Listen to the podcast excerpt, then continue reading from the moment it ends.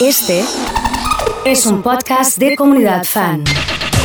Estamos con Horacio Ríos como todos los martes. Hoy modificamos un poquito el horario. ¿Qué haces, Horas? ¿Cómo andas? Buenas tardes. ¿Cómo, cómo estás, Oso? ¿Bien? Bien, un gusto saludarte, ¿Ya como estás siempre. mejor?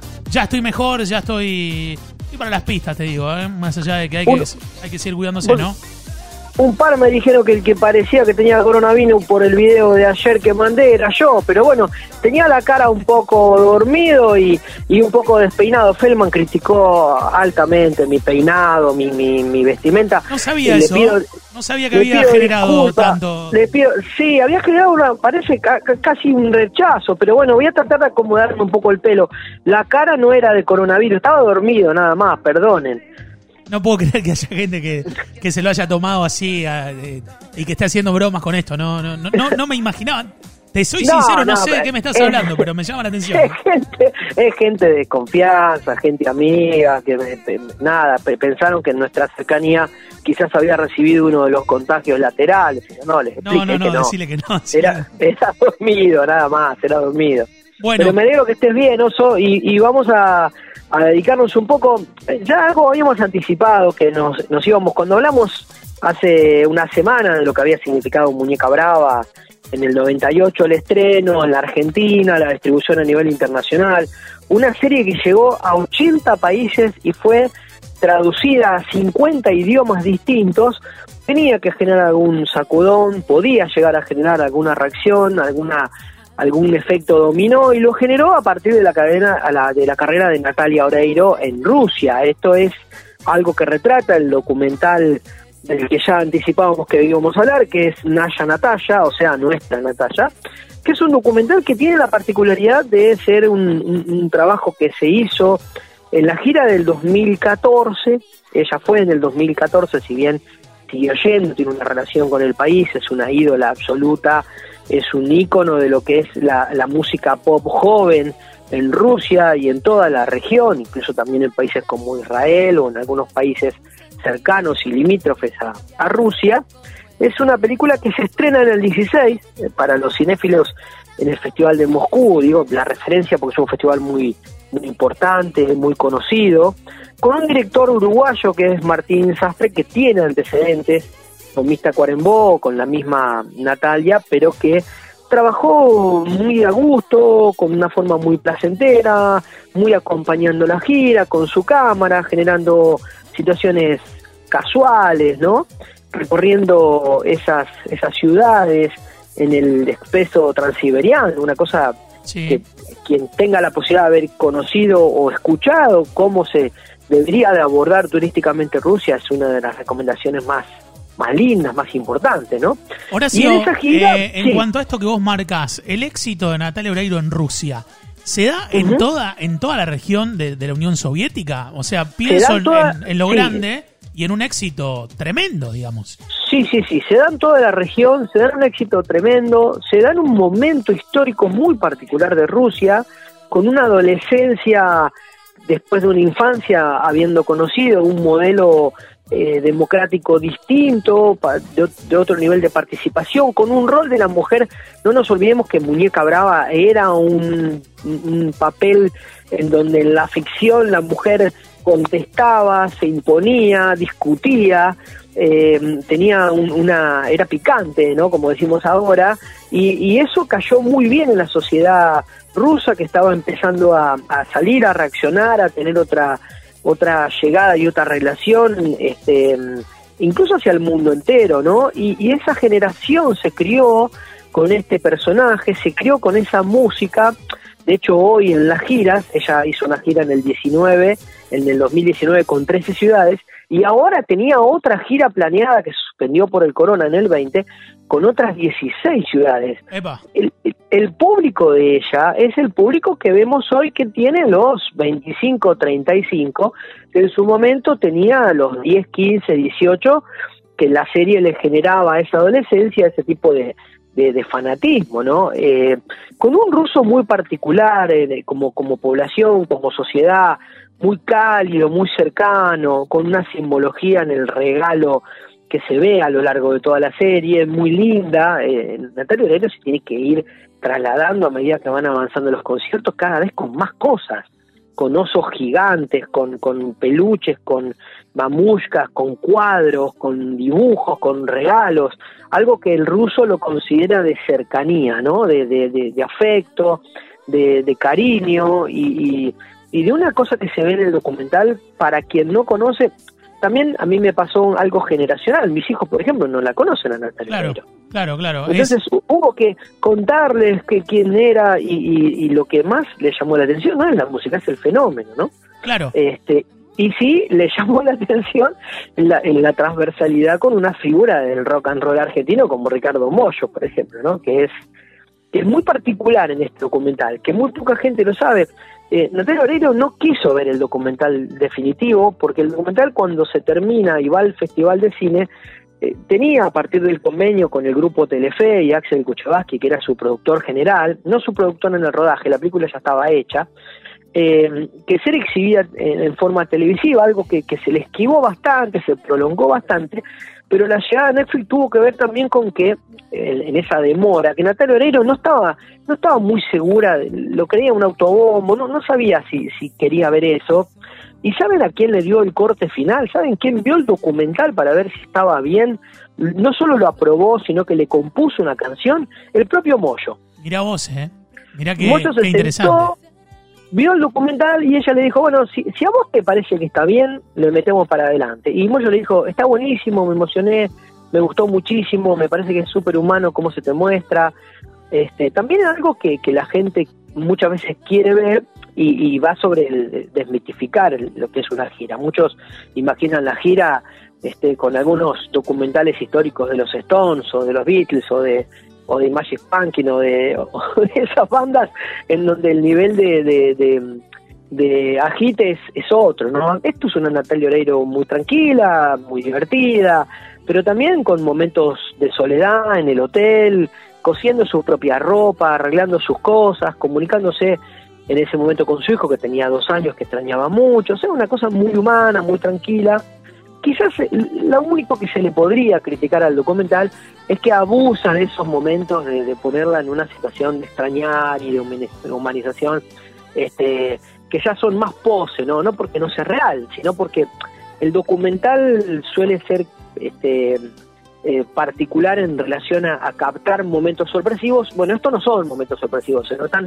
mucho más armados, ¿no? Mucho más, mucho más guionados, muchos más necesarios, este pero bueno, no me parece ni siquiera que sea, este, me parece que tiene que ver con observar algo que, no es ni siquiera necesario. El documental es muy interesante, es muy lindo, muy cercano a, nuestra cultura, tiene una vuelta de ella a la casa de su abuela en Montevideo, muy lindo, tiene momentos muy pero muy lindos, muy humanos y para quien no la conoce es una buena forma de acercarse a, a Natalia Oreiro y para quien la quiere o la quiera o no la quiera, por lo menos ver una faceta de su carrera que, que no es muy, muy conocida, con un nivel de profesionalismo, las puestas, la salida de escena, las coreografías, la puesta eh, este, en pantallas de lo que es la gira es impresionante. eso, es lo que me, eso es lo que me pasó viéndolo. Primero me llama mucho la atención que arranca con Me muero de amor, pero la versión rusa, entonces ahí tenés un impacto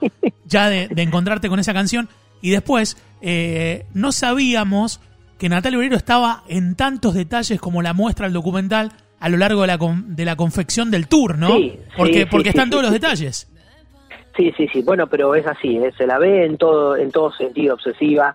Creo que esto de coser la ropa tiene que ver también con eso, con una con una persona que no quiere y, y, no solo dejar nada librado al azar, sino que quiere estar en esos detalles, considera que esa cercanía le da una diferencia y lo hace con, con la gente, ¿no? Con, con acariciarlas, con tocar, con firmar cada una de las fotos en, en, terrenos y en escenarios en donde eh, ella misma o alguno de los que están hablando y se, se escucha en la banda de sonido del documental dicen 24, 16, 18 grados bajo cero, o sea, es una cosa, un clima súper este, hostil y ella sin embargo este, eh, firmando autógrafos y con un carisma increíble y despertando un amor increíble con algunos testimonios de rusos, eh, de, jóvenes rusas hablando que son muy muy simpáticos. No les poníamos más, que la gente la vea si quiere y descubra algo interesante. Con esto de viajar, para, para ir este, completando lo que habíamos prometido para hoy, vamos a hablar de una serie que se llama Somebody Fit Film. O sea, démosle de comer a Fit, a Phil sería la, la, traducción. Mira. Eh, es una, es una serie que la pueden encontrar en Netflix, son tres temporadas, eh, tres temporadas muy particulares, son seis, seis y cinco, solo 17 capítulos, de un tipo que se llama Phil, este, el, el, personaje, Phil Rosenthal, quizás algunos lo conozcan porque fue un productor muy famoso de, de, Estados Unidos, que hizo una serie que le valió 15 Grammys, eh, que es Quieren a Raymond, que es una, una serie que es una sitcom que fue muy premiada, eso lo hizo lo suficientemente rico y millonario como para darse con el gusto de recorrer el mundo, de ir a ciudades como Bagdad, este, Tel Aviv, Lisboa, este, el propio DF, a la Argentina en la segunda temporada, Buenos Aires,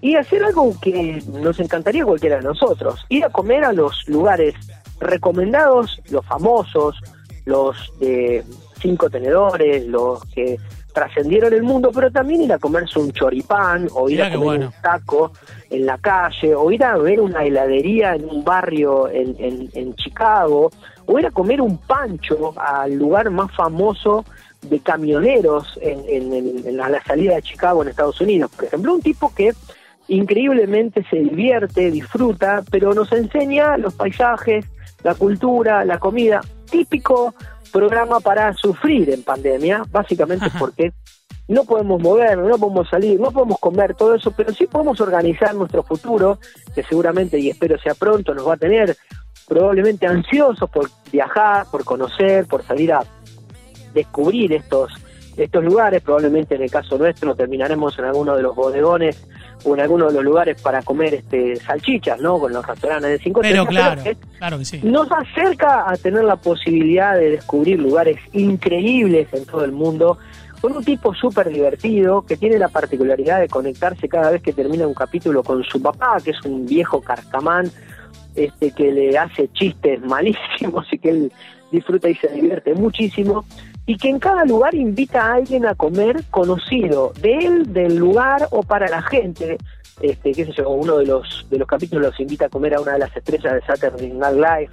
Acá se va a comer con Marga o sea, hace hace de conocidos y desconocidos un rito y pone en la comida algo que, que él define como el momento de más cercanía con una persona. Uno cuando llega, la persona la abraza, pero cuando come se suelta, se libera, es cómplice, eh, entra en confianza, le cuenta cosas. En un momento dice, ¿cuántas guerras se hubiesen evitado si dos de los decisores se hubiesen sentado en una misma mesa y hubiesen compartido nada más que 30 minutos comiendo un muy rico plato y tomando una rica bebida que les guste, ¿no? Dándole esa responsabilidad al momento del encuentro mano a mano comiendo en una mesa. Bien, bien, está, está bueno y suena prometedor. Eh, nos da ganas de empezar a indagar. Formato largo, formato de capítulos cortos, ¿qué onda? Una, un capítulo largo, un capítulo que en algunos casos va desde los 52 a la hora 2, el más largo. Está bien. Es, larguero, pero, pero es interesante. A ver, no es una trama que denote una necesidad terrible de prestar atención. Eh, lo puedes ver de a puedes ver una ciudad un ratito, después te puedes ir a hacer otra cosa y volver lo puedes seguir en un formato de cuando me canso me duermo, lo dejo prendido. No es eso que te, que, te tiene, es una especie de reality de road movie manejándose desde las ciudades, en los paisajes con estos destinos a los que él va a comer y donde uno también puede ir disfrutando y aprendiendo. Eh, muchos de los de los que la vieron eh, les pasa esto de, ser imposible no asociarlo con el momento en el que fue a esa ciudad, a ese lugar, conoció ese mercado, por ejemplo, ¿no? Este, por ejemplo, el, de España, cuando, cuando van a, los mercados en Barcelona, es inevitable que si alguna vez pasaste por ahí, no lo asocies y no estés imaginándote haber comido parte de lo que él probó y comió, por ejemplo, ¿no? Es, eso es súper divertido también. Cuando una serie genera eso, cuando un contenido genera eso, ¿es porque triunfa definitivamente? Sí, él está ahora pensando una, una nueva temporada, la última de cinco la sacó en este en este año, se estrenó este año en, en Netflix, figura como, como nueva, o sea que la pueden localizar rápidamente. Este, y me parece que vino para quedarse, básicamente porque tiene un productor que no depende de, la cantidad de linkeo, de, reproducción en Netflix, es millonario, este, ganó, ganó más de 200 millones de, dólares con su con su sitcom anterior como productor. Este, y contó una particularidad cuando le preguntaron por qué hizo un programa de viajes y de comida. Dice que cuando estaba haciendo la, la serie, el sitcom, le propuso a los actores ir a grabar a Italia. Y sabes qué, los actores no querían ir. ¿Por qué? No, ¿para qué? Vamos a quedarnos acá. Una especie de resistencia, no solo al viaje, sino a conocer la, cultura italiana. Y el tipo se llevó a todo el equipo a hacer una, una serie de cuatro capítulos allá. Y dice que lo que más le gustó es cómo los actores no solo iban conociendo la cultura italiana, sino que a través de la comida y de los encuentros eh, iban entendiendo y aprendiendo parte de la cultura que él tampoco conocía. Él es un tipo de familia judía y con una cercanía este, muy importante a, otras culturas y sin embargo ahí vio que, había algo muy interesante por mostrar y que eran los cruces culturales a partir de la, de la, de la comida. ¿no? Y algo también muy particular los programas suelen esconder el equipo técnico. El tipo tiene momentos en donde invita a comer al camarógrafo, al sonidista. Vos, ves el sonidista que dice, vení, se mete a cámara un tipo con un con una caña y un auricular y se empieza, a quedarse a comer la misma comida que el tipo. Y eso también me parece súper divertido y, se pelea con los productores en, cámara. Está, está buenísimo es, es de un alcance de, cercanía muy muy lindo y que, nos enseña muchísimo esta serie que lo vuelvo a repetir en mi pésimo inglés Somebody o Somebody no sé cómo se dice Somebody sí, entonces eh, lo que me contaron los que entienden es que sería algo así como démosle de comer a Phil bueno ¿Eh? o comiendo con Phil también podría ser la traducción impecable nos encontramos la próxima semana ¿te parece? Un abrazo grande, Oso, y ya me parece que la semana que viene vamos a estar en otra situación y me alegro mucho que estés mejor. Ojalá que sí, un abrazo grande. Horacio Ríos ha estado con nosotros, presentado como siempre por Digital Sports. Digital Sports Shopping Online. Artículos deportivos y de moda. A un solo clic y con envíos a todo el país. Uno, dos, dice así. Digitalsport.com.ar.